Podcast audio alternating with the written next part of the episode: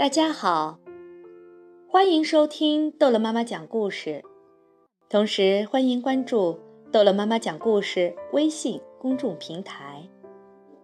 今天，逗乐妈妈要讲的是《木偶奇遇记》第十二章。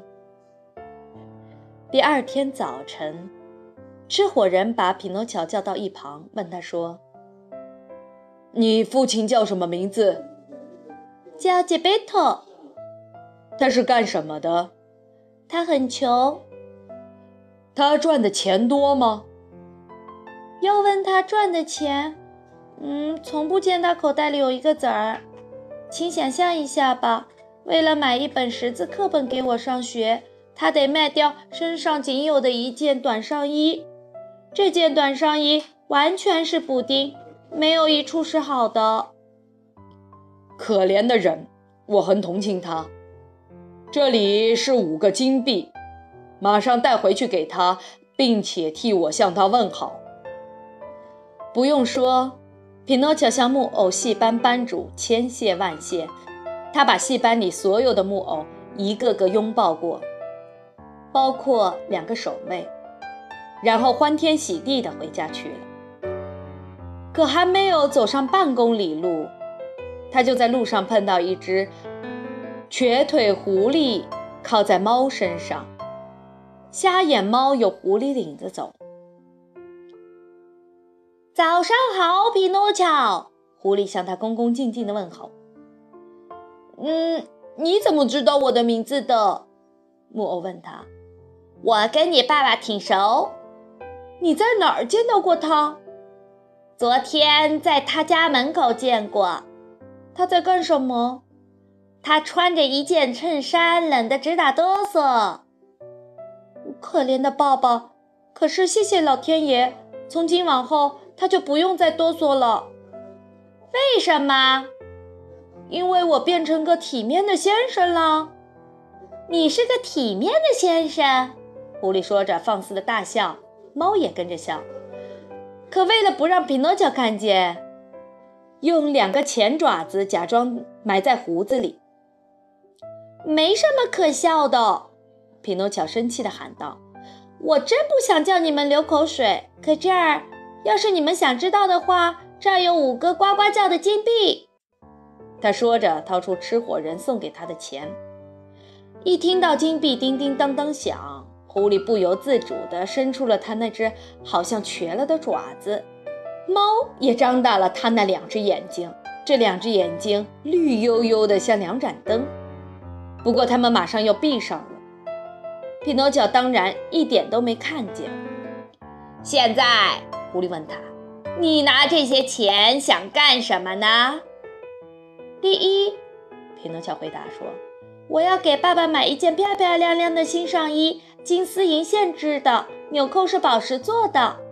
第二，我要给自己买一本识字课本。给你自己，还用说？”我要去上学，好好读书嘛。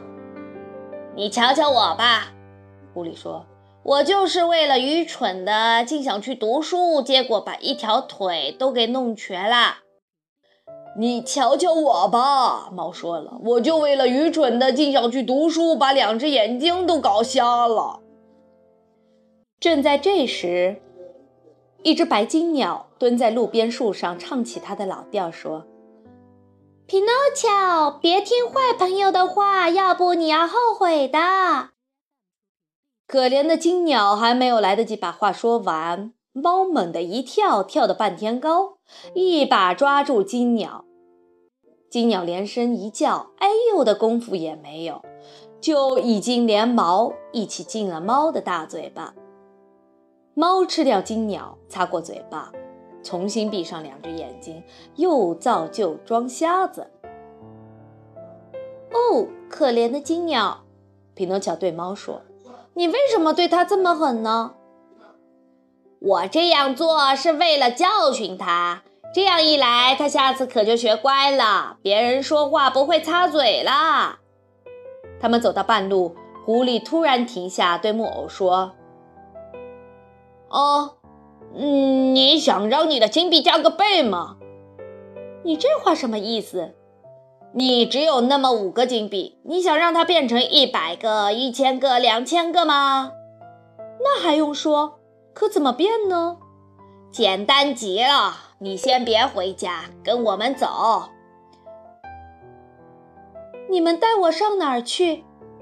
到傻瓜城去。匹诺乔想了想，接着拿定主意说：“不要，我不去。这会儿就到家了，我要回家。”我爸爸在等着，可怜的老人昨天没有见到我回去，谁知道他有多么焦急呀！真倒霉！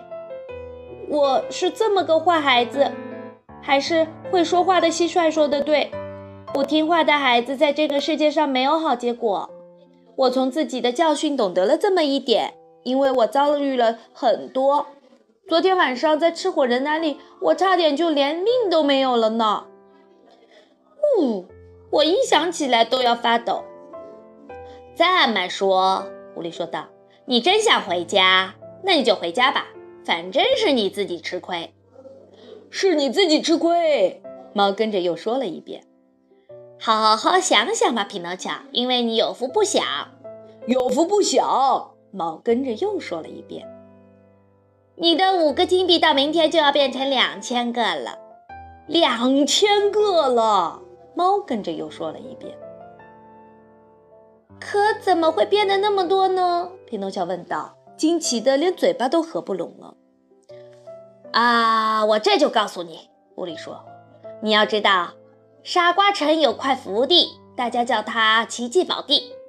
你在这块地上挖一个小窟窿，然后放进去，比方说吧，放进去一个金币。”然后你在窟窿上撒点土，重新盖起来，浇上两锅泉水，再撒上一撮盐。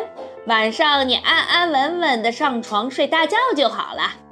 一夜功夫，这个金币生长开花。第二天早晨，你起床回到地里一看，你想你会看到什么呢？